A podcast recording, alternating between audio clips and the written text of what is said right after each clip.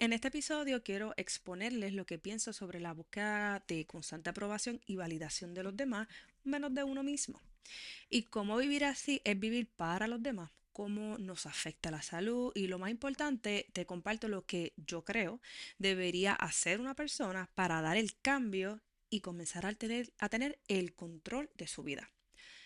Muchas veces nos encontramos tratando de complacer a quienes nos rodean, lo que puede parecer beneficioso a corto plazo, te evita problemas, pero puede tener efectos negativos en nuestra autoestima, en nuestras relaciones a largo plazo, en el desarrollo espiritual, en la salud y sobre todo la relación más importante, la de uno mismo.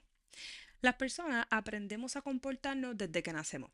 Vamos absorbiendo qué es bueno y malo, las zonas grises, según nos van dirigiendo los adultos. Así que vamos ajustando el comportamiento según las guías y controles y castigos, recompensas, lo que es causa y efecto que vamos obteniendo.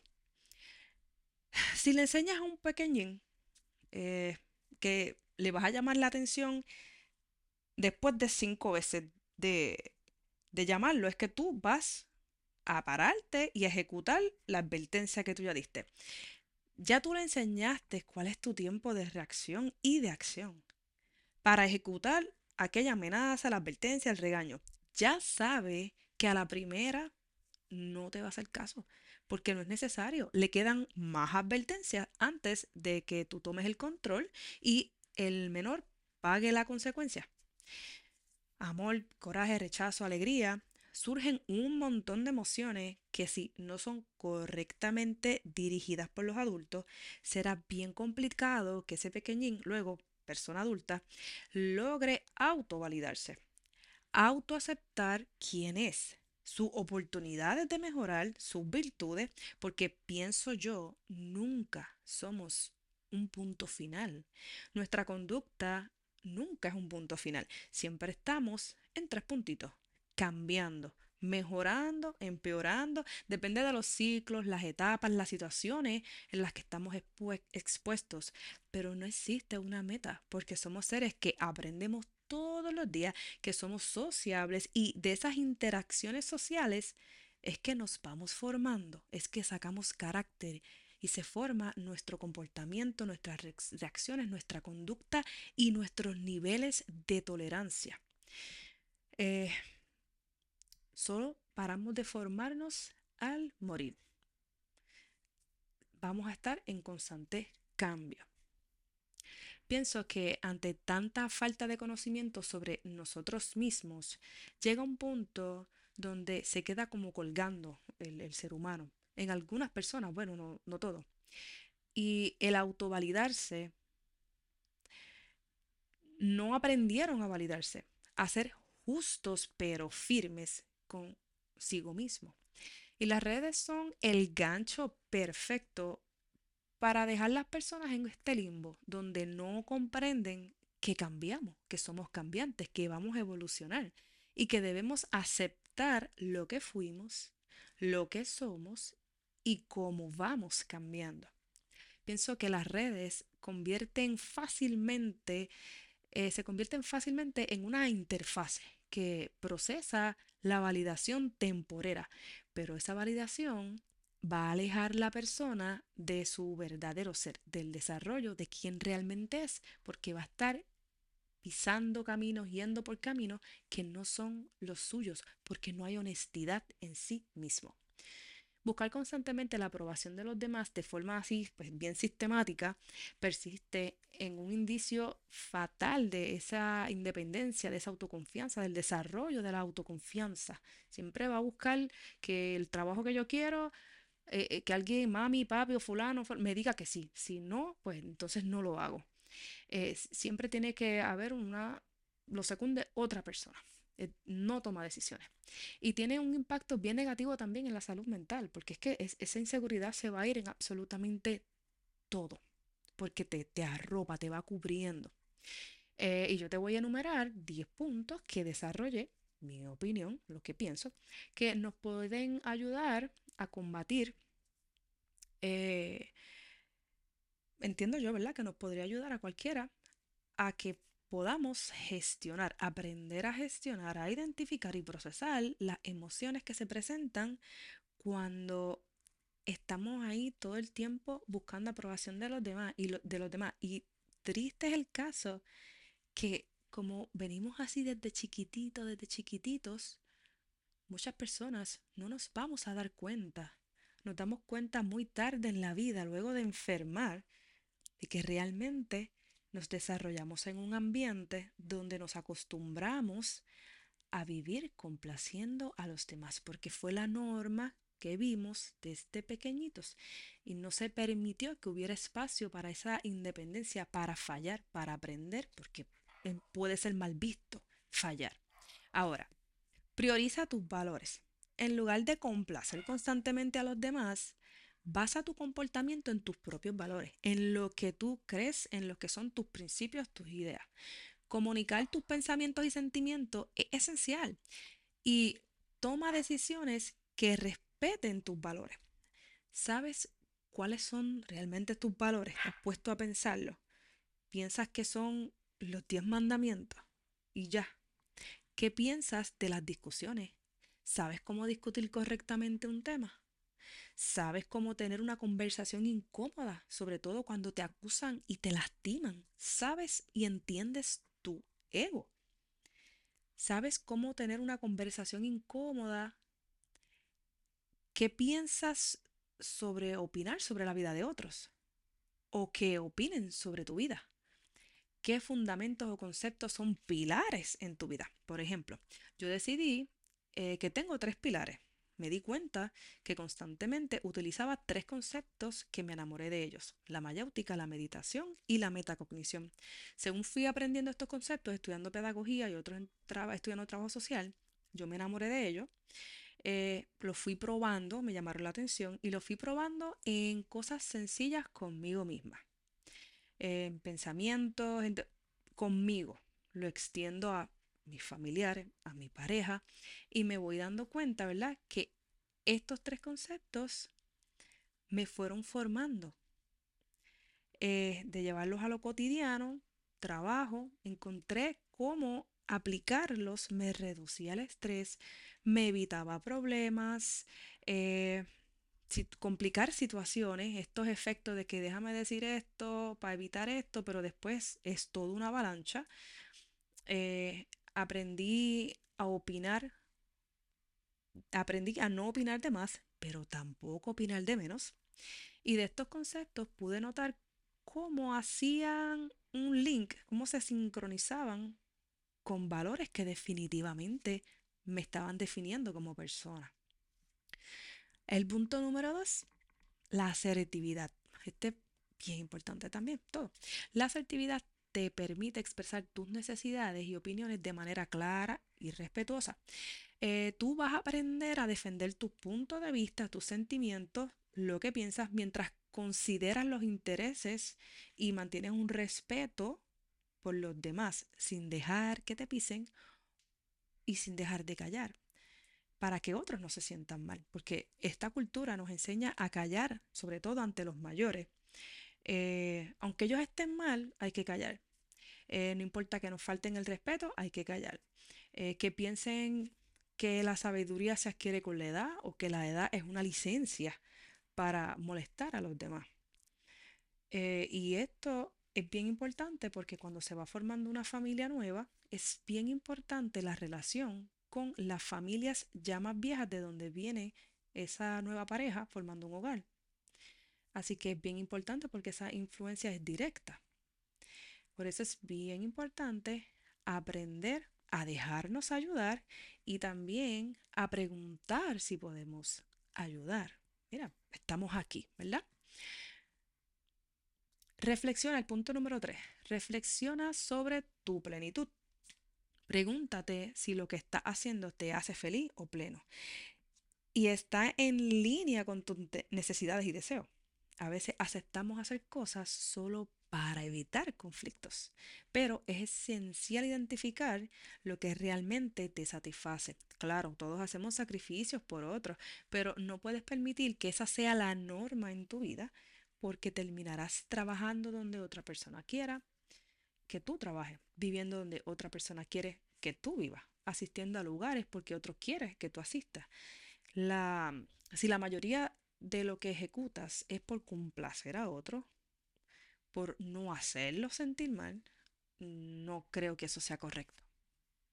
Número cuatro, aprender a decir no. La capacidad para decir no cuando no estás de acuerdo con algo es una señal de falta de asertividad. Practicar decir no de manera respetuosa en situaciones cotidianas para fortalecer tu habilidad. Empieza poco a poco.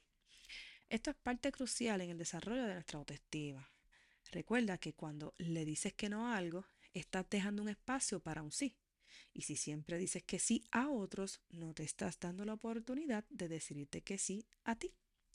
Y pasarán los años y no cumplirás tus metas, las metas que tenías en tu proyecto de vida o tu visión de vida, se te fumó en menos de 10, 20 años. Y créeme que sí, de eso que dicen que vamos creciendo, que el tiempo pasa volando, juventud divino tesoro, sí, es totalmente cierto. Número 5. Evita disculpas constantes. No te disculpes innecesariamente, eh, ya que esto puede indicar inseguridad y la necesidad de agradar a los demás. Reserva las disculpas para cuando realmente sea necesario y genuina. Por ejemplo, yo, el inglés es mi segundo idioma y yo solía disculparme por si acaso no me entendía, hasta que un norteamericano, compañero de trabajo, no hablaba nada de español, me dijo que era él quien debía disculparse por no poner más empeño en aprender español cuando es él quien viene a Puerto Rico a trabajar. Así que eso me, hizo entender que las disculpas hay que tomarlas eh, con pinzas. No es algo que se anda regalando, porque con las disculpas, depende por qué tú lo estés haciendo, puedes estar bajándote y no darte cuenta, no ante los demás, sino ante lo que piensas de ti mismo.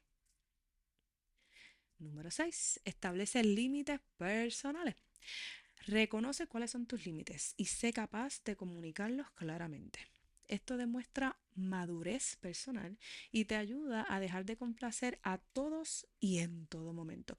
Si por mucho tiempo no conocías tus límites porque pues, siempre aguantabas o no los aceptabas y dejabas que todos te pasaran por encima, cuando te canses y comiences a poner estos límites, debes saber algo. Eh, llegan con un precio donde muchos dirán que eres malo, que eres chango, que has cambiado, que estás insoportable, que todo lo tomas personal. Es normal porque estas personas tenían por costumbre hacer, hablar, opinar y moverte como un títere y como quisieran. Cuando pones límites, esto les va a afectar a esas personas. Y te darás cuenta, muchos se alejarán, no dirán nada y simplemente se alejarán y llegará a tu vida personas que te valoren, porque no es lo mismo buscar que te validen a buscar relacionarte con personas que te valoren con tus defectos, virtudes, con tus oportunidades de mejora. Número 7. Adopta la sinceridad. sé honesto y transparente en tus comunicaciones. Pero primero tienes que ser honesto y transparente con tus pensamientos, con tus sentimientos. Si decides no hacer algo por alguien, explica tus razones de manera asertiva y respetuosa. Si es lo que piensas, crees y sientes, no renuncies a ello por evitar caer mal, por ser controversial, por no ser controversial o por pensar diferente frente a otro. Creo que cuando somos sinceros y hablamos de forma asertiva, dejamos la puerta abierta para que en caso de que estemos mal, una oportunidad de mejora, otros puedan ayudarnos a pensar, enseñarnos, que nosotros podamos aprender, entender las cosas desde otro punto de vista diferente al nuestro o adquirir un dato el cual uno desconocía. Y es allí donde crecemos como personas, como hermanos, donde estamos poniendo en práctica lo que realmente estamos buscando hacer, es cambiar, no va a llegar solo, se pone en práctica. Pero si escondemos quiénes somos, qué pensamos, qué sentimos, qué creemos, nos negamos a nosotros mismos, nos traicionamos los ideales. Y no te estarás exponiendo al aprendizaje, te estás quitando la oportunidad de que otros te ayuden a educarte. Y, eso suena feo. ¿Cómo otros me van a ayudar a educarme? Porque pensamos que nos graduamos de la escuela y ya estamos educados cuando realmente nos graduamos de la escuela y desconocemos cómo realmente corre el mundo real. Número 8. Haz cosas por ti mismo, por ti misma. Dedica tiempo a actividades que disfrutes sin preocuparte por lo que piensen los demás. Esto te va a ayudar a ganar confianza y autonomía. Aquí me identifico muchísimo eh, yo tengo 40 años y me gusta patinar. Mis patines son coloridos, son los patines que siempre quise de niña, algo bien de muñeca, bien de mentira, bien colorido, eh, bien caricaturesco.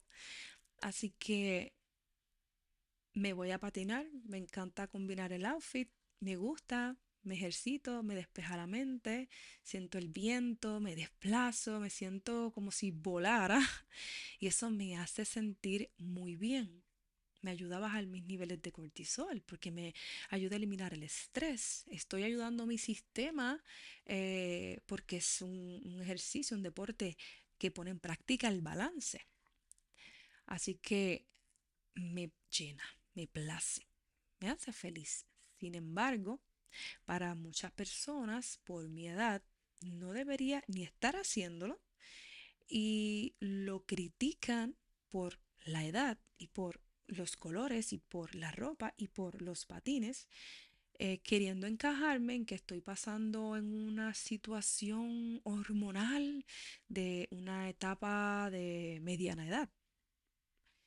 Cuando realmente entendí que por mucho tiempo no hice lo que quería porque me preocupaba la opinión de los demás.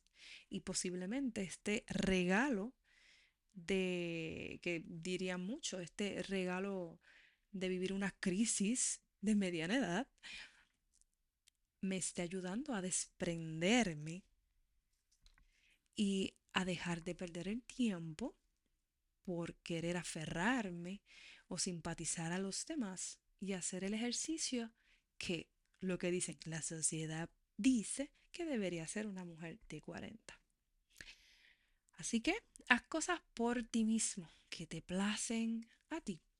Obvio, sin hacer daño a ti, a otros o a propiedad. Claro está, que no afecte a terceros. Número 9. Analiza tus sentimientos. Lleva un registro de tus emociones y reflexiona sobre tus miedos e inseguridades. Puedes escribir eh, cómo te sientes, cómo llegaste a ese sentimiento, quiénes estuvieron envueltos, qué fue lo que pasó y qué fue lo que te hizo explotar, o qué fue lo que te hizo, eh, te, dio miedo, o te hizo esconderte, o te hizo retirarte, o te incomodó. Eh, luego, como decimos, ya fríos, vamos a leer eso, vamos a ver denominadores en común. Ahí puedes identificar cuáles son tus límites y ver la raíz, por qué ese límite está, qué pasó, cómo llegué ahí. Comprende si proviene de experiencias pasadas y trabaja en superarlos. Últimamente veo mucha campaña en identificar una situación emocional y que los demás se sometan a el efecto que eso causa en la persona.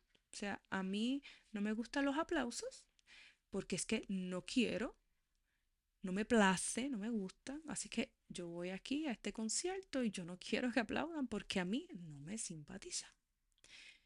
Así que estoy dando un ejemplo exagerado, pero lamentablemente hemos visto que pues ha comenzado a suceder este tipo de cosas porque nos están diciendo que tienes que identificar y los demás tienen que trabajar cuando nos toca trabajar a nosotros.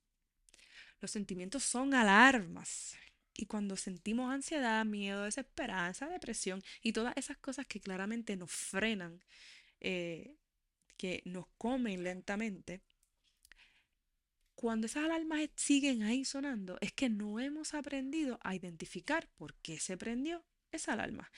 ¿Y qué tenemos que ir a revisar en nosotros para lograr apagar esa alarma?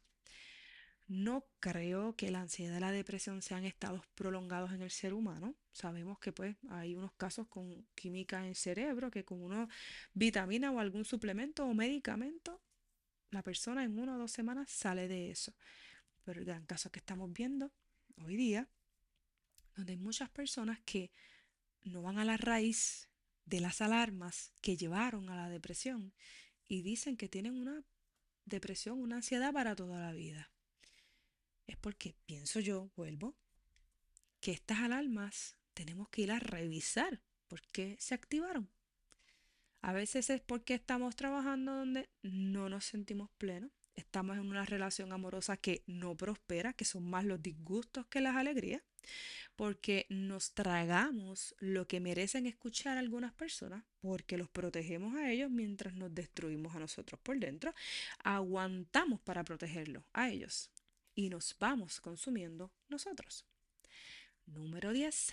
Considera la ayuda profesional, claro.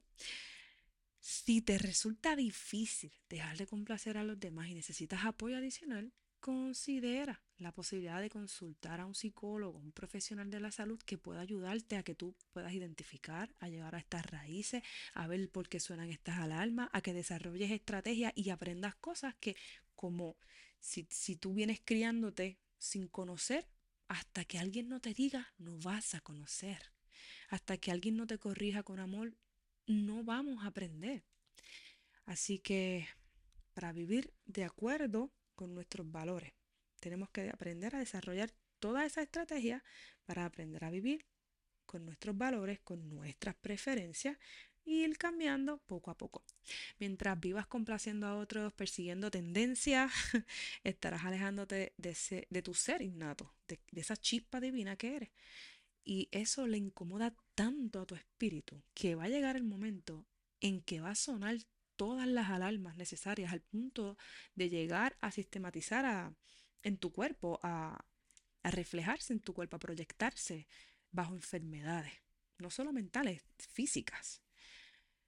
Eh, toda esa negatividad que se genera al aguantar quién realmente eres, lo que realmente quieres decir, todo eso va a llegar a explotar y va a lastimar el cuerpo.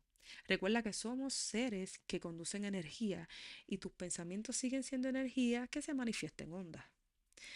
Aprender a dejar de buscar constantemente la aprobación de los demás puede mejorar tu autoestima yo creo que puede grandemente mejorar la autoestima y las relaciones con las demás personas, porque vas a pulir tu verdadera personalidad, aprender a mejorar tus relaciones con todos, permitiéndote vivir de manera auténtica y satisfactoria tu verdadero camino, no el de otro. Recuerda que esto es solo lo que creo yo, por decir así, una amiga virtual, tu amiga virtual, Chrismetic.